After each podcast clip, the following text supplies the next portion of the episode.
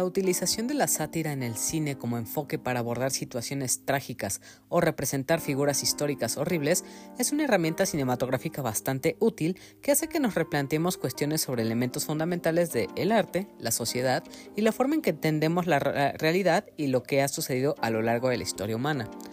Aunque esto pueda parecer polémico y arriesgado por todas las cuestiones que muestra en pantalla y por tocar temas sensibles para la sociedad que pueden abrir heridas para algunas personas o naciones debido al dolor y trauma que sufrieron, la sátira en ocasiones ofrece varias razones profundas para justificar su uso en este contexto y que incluso puede hacer que temas densos y pesados se vuelvan algo mucho más ligero. En primer lugar, la sátira en el cine permite una crítica social que puede funcionar para que distintas personas o grupos sociales superen, un evento que los ha afectado. A menudo, las situaciones trágicas o las figuras históricas horribles están vinculadas a problemas sistémicos y a la corrupción arraigada en la sociedad. Utilizar la sátira como medio para señalar estas cuestiones puede ser más eficaz que un enfoque directo, ya que puede eludir las defensas emocionales del público y llevarlo a cuestionar la realidad de manera más profunda, lo que permite una crítica mordaz a la política y la paranoia de la época donde sucedió el evento del cual se está hablando. En segundo lugar, la sátira desafía tabúes y prejuicios a través del humor y la exageración. Las películas satíricas pueden abordar temas delicados o incómodos que de otra manera serían difíciles de discutir de manera sencilla sin revivir temas sensibles. Esto es especialmente relevante cuando se trata de situaciones trágicas o figuras históricas horribles como dictadores o tiranos o situaciones como la guerra o eventos similares. La sátira puede sacar a la luz lo inaceptable y lo injusto, haciendo que la audiencia reconsidere sus propias creencias y valores. Uno de los ejemplos que puedo pensar ahora mismo que es una sátira de un evento real es La vida de Brian de 1979 dirigida por Terry Jones y Terry Gilliam. Y este es un ejemplo que utiliza la sátira para explorar la religión y la sociedad de una manera muy graciosa y divertida, lo que lleva a la audiencia a reflexionar sobre cuestiones profundas a través del humor. En tercer lugar, la sátira a menudo sirve como una forma de liberación emocional.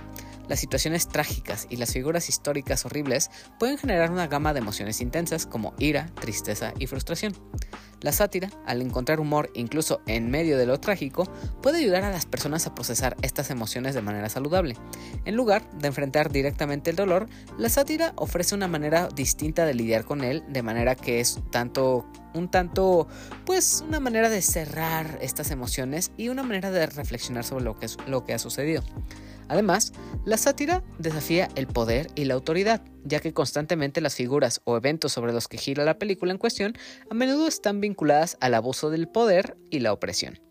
La sátira puede nivelar el campo de juego, permitiendo que los cineastas cuestionen y critiquen a estas figuras sin temor a represalias o consecuencias o algo que les afecte de manera grave.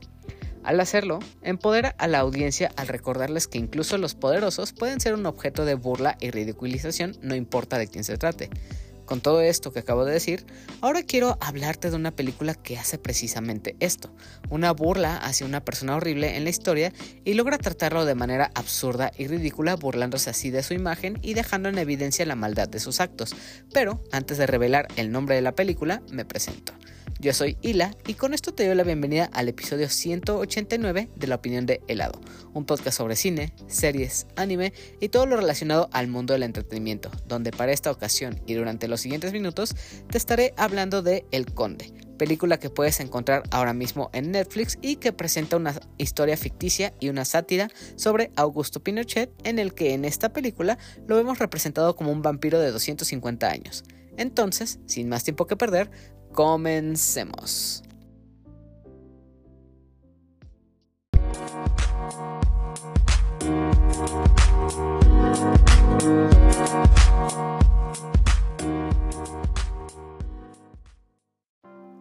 Augusto Pinochet fue un general del ejército chileno que gobernó Chile como dictador desde 1973 hasta 1990, tras liderar un golpe de Estado que derrocó a Salvador Allende.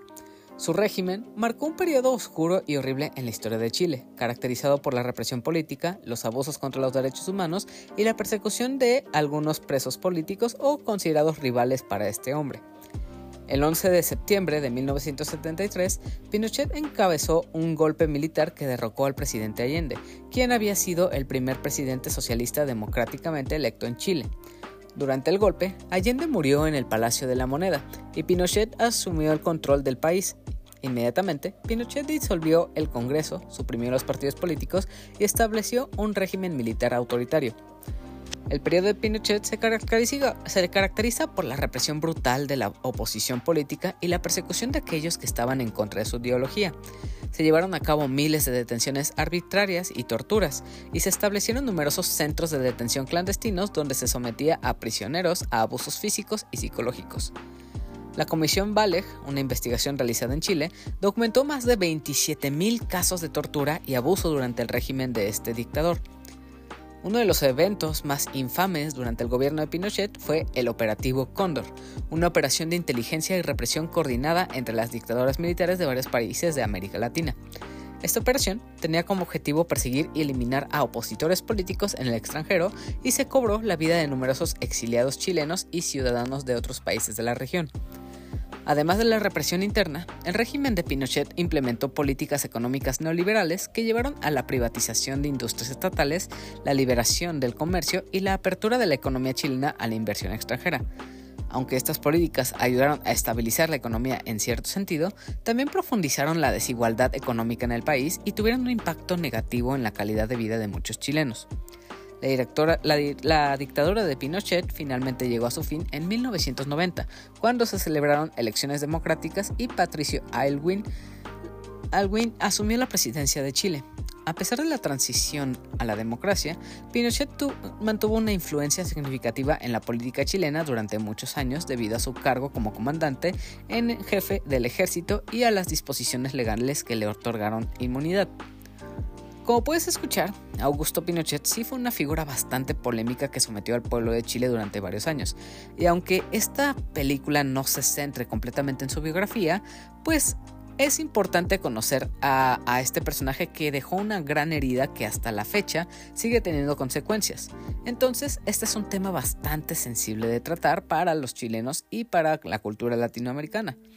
Pero a pesar de esto, ha llegado este año 2023 una sátira sobre este personaje que busca dejarlo mal plantado frente a todo lo que hizo y minimizar su imagen a un solo chiste. Así que ahora que ya tenemos este preámbulo, ya es momento de hablar de lleno de lo que nos cuenta esta sátira. Entonces, vamos con ella.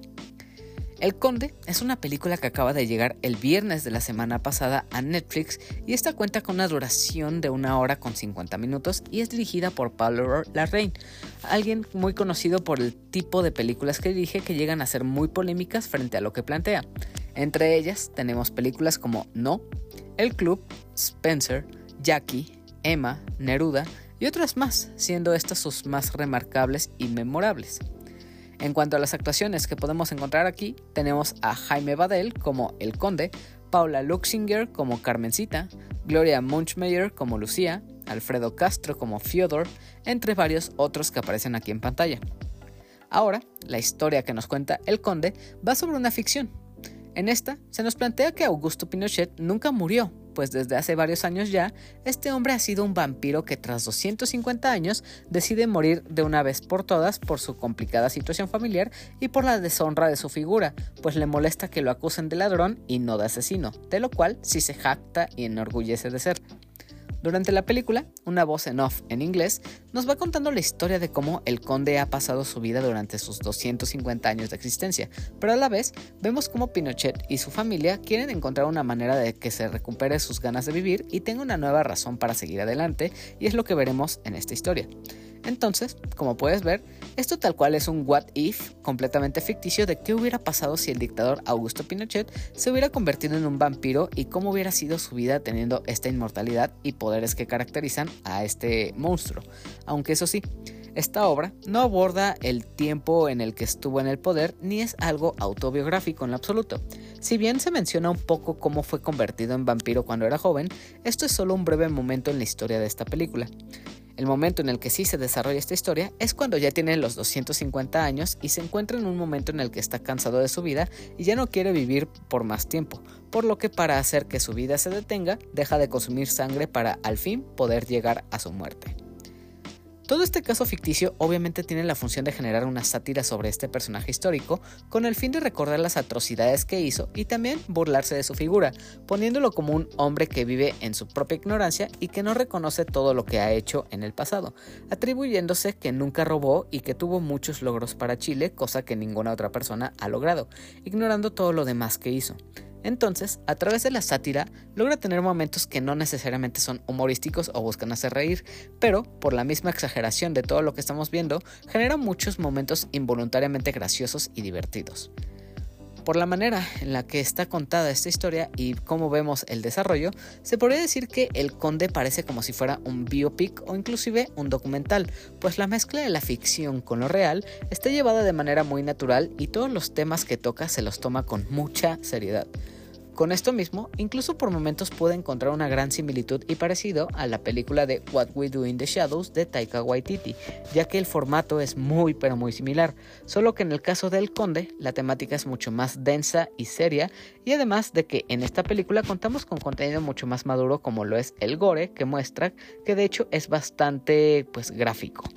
Entonces, creo que esta mezcla de la ficción con la realidad, el y el hecho de que parezca un documental y las dosis de gore y humor negro e involuntario hacen que esta sea una gran historia para ver, además de que esos ligeros toques de terror con el tema de los vampiros la hace todavía más interesante de lo que podría parecer. Lo que sí tengo que mencionar es que aunque pueda decirse que esta no es una comedia per se, ya que está más cargada hacia el drama y los temas que toca, pues son relativamente serios. El hecho de que la personalidad de la familia de Pinochet o de la monja o de otros personajes sea muy exagerada y ridícula, sumado al hecho de que en sí el tema de los vampiros ya es algo absurdo e irreverente, termina por provocar una comedia negra y hasta involuntaria que en muchas ocasiones nos hará reír. Por ejemplo, muchos de los momentos en los que la monja barra contadora entrevista a la familia sobre los desfalcos, las cuentas en bancos extranjeros y otros temas relacionados a lo que hizo esta familia me parecieron muy graciosos, sobre todo una escena en la que ella se burla de que la familia está discutiendo y cómo ella está a favor de ponerlos en contra para así acabar con esta familia más rápido. El diálogo que suelta esta, este personaje en este momento, la verdad me hizo reír bastante y me gustó mucho.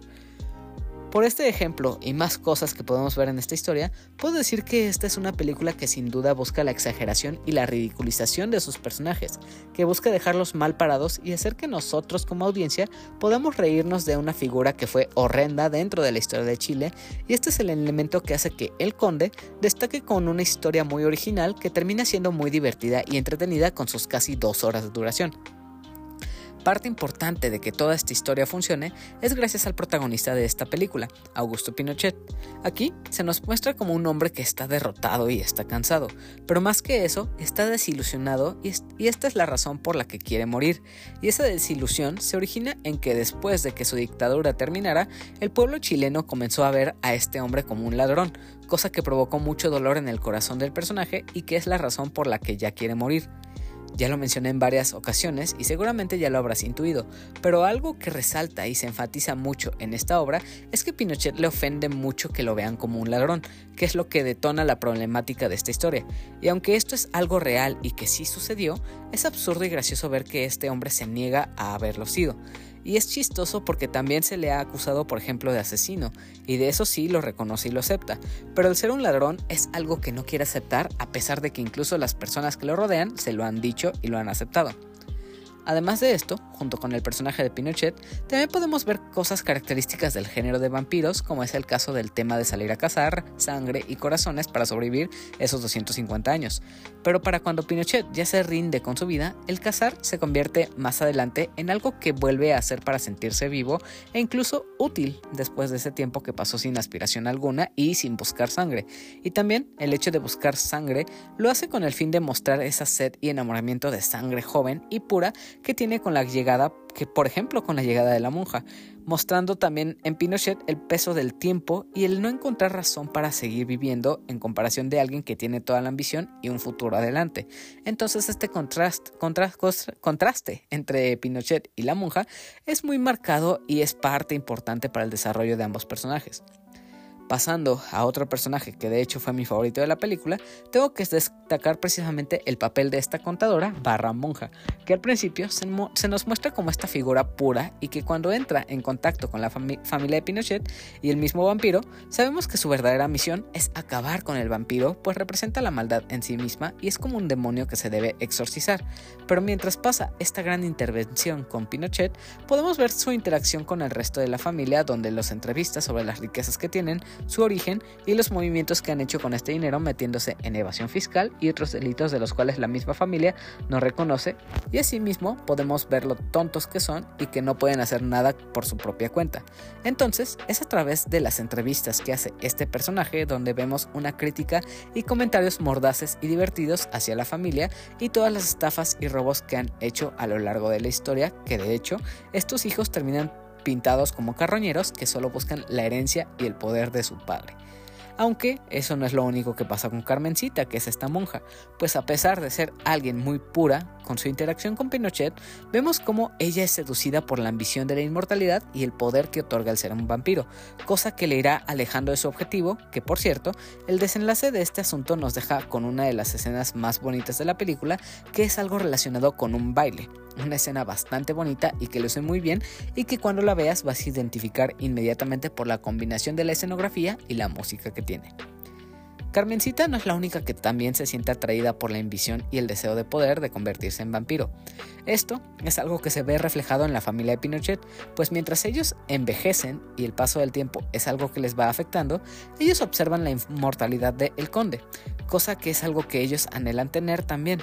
Sobre todo, Lucía, quien quiere que su esposo la convierta para acompañarlo en la inmortalidad y a la vez quedarse con su poder y riqueza.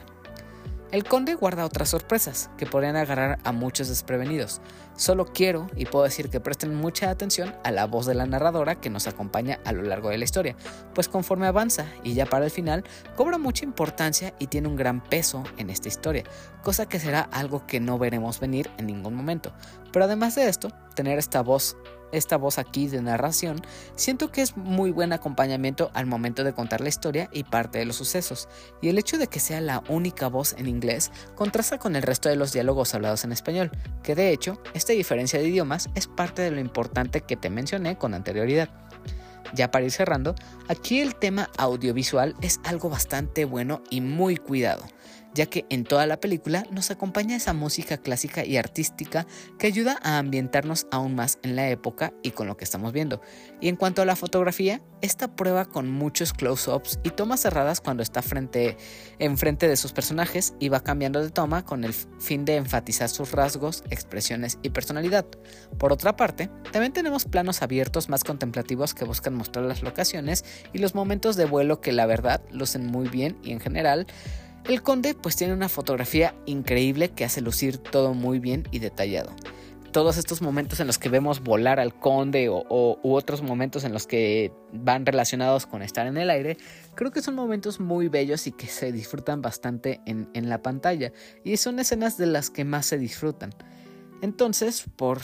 por cierto, esta fotografía es en blanco y negro, cosa que hace que las escenas brutales o grotescas y todas las que vemos pues no sean del todo tan gráficas, pero también funciona bien dentro de la narrativa de esta película y hace que sea como más pues personal. Pero bueno, creo que ahí la puedo ir dejando con esta opinión sobre esta película quedan unas cuantas cosas pendientes sobre las cuales hablar, como mis conclusiones, la sección de comunidad, los saludos y la despedida. Pero eso lo dejaremos para la última parte de este episodio. Entonces, solo tomaremos una pequeña pausa y tras una cortinilla de unos cuantos segundos, continuamos con este episodio. Así que enseguida, volvemos.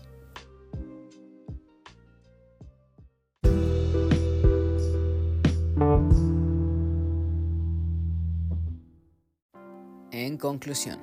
Creo que El Conde de Pablo Larraín nuevamente demuestra el talento de este director para traernos la vida de un personaje real a una historia que tiene ciertos toques de fantasía, siendo esta película basada en Augusto Pinochet la película en la cual se toma aún más libertades sobre la ficción que puede usar para desarrollar su historia. Y en esta ocasión tenemos una película que da mucho de qué hablar tan solo por la misma figura de la que habla, pero además de eso, busca provocar la risa hacia los personajes que vemos en pantalla, mostrándonos una sátira que se burla de la marca en la historia que dejó este personaje, llamándolo por lo que es, un ladrón y un miserable que merece ser olvidado y dejado atrás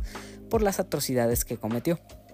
Aún así, esta película no ha escapado de la polémica, pues muchas personas la critican y atacan porque según romantiza a este dictador y revive todo lo que sucedió, pero no creo que este sea el caso en sí de que Lorraine haya querido expresar, pues se ve muy claro el mensaje que quiere dejar y cómo pinta a todos sus personajes al final, dejándolos en el completo ridículo. Pero bueno,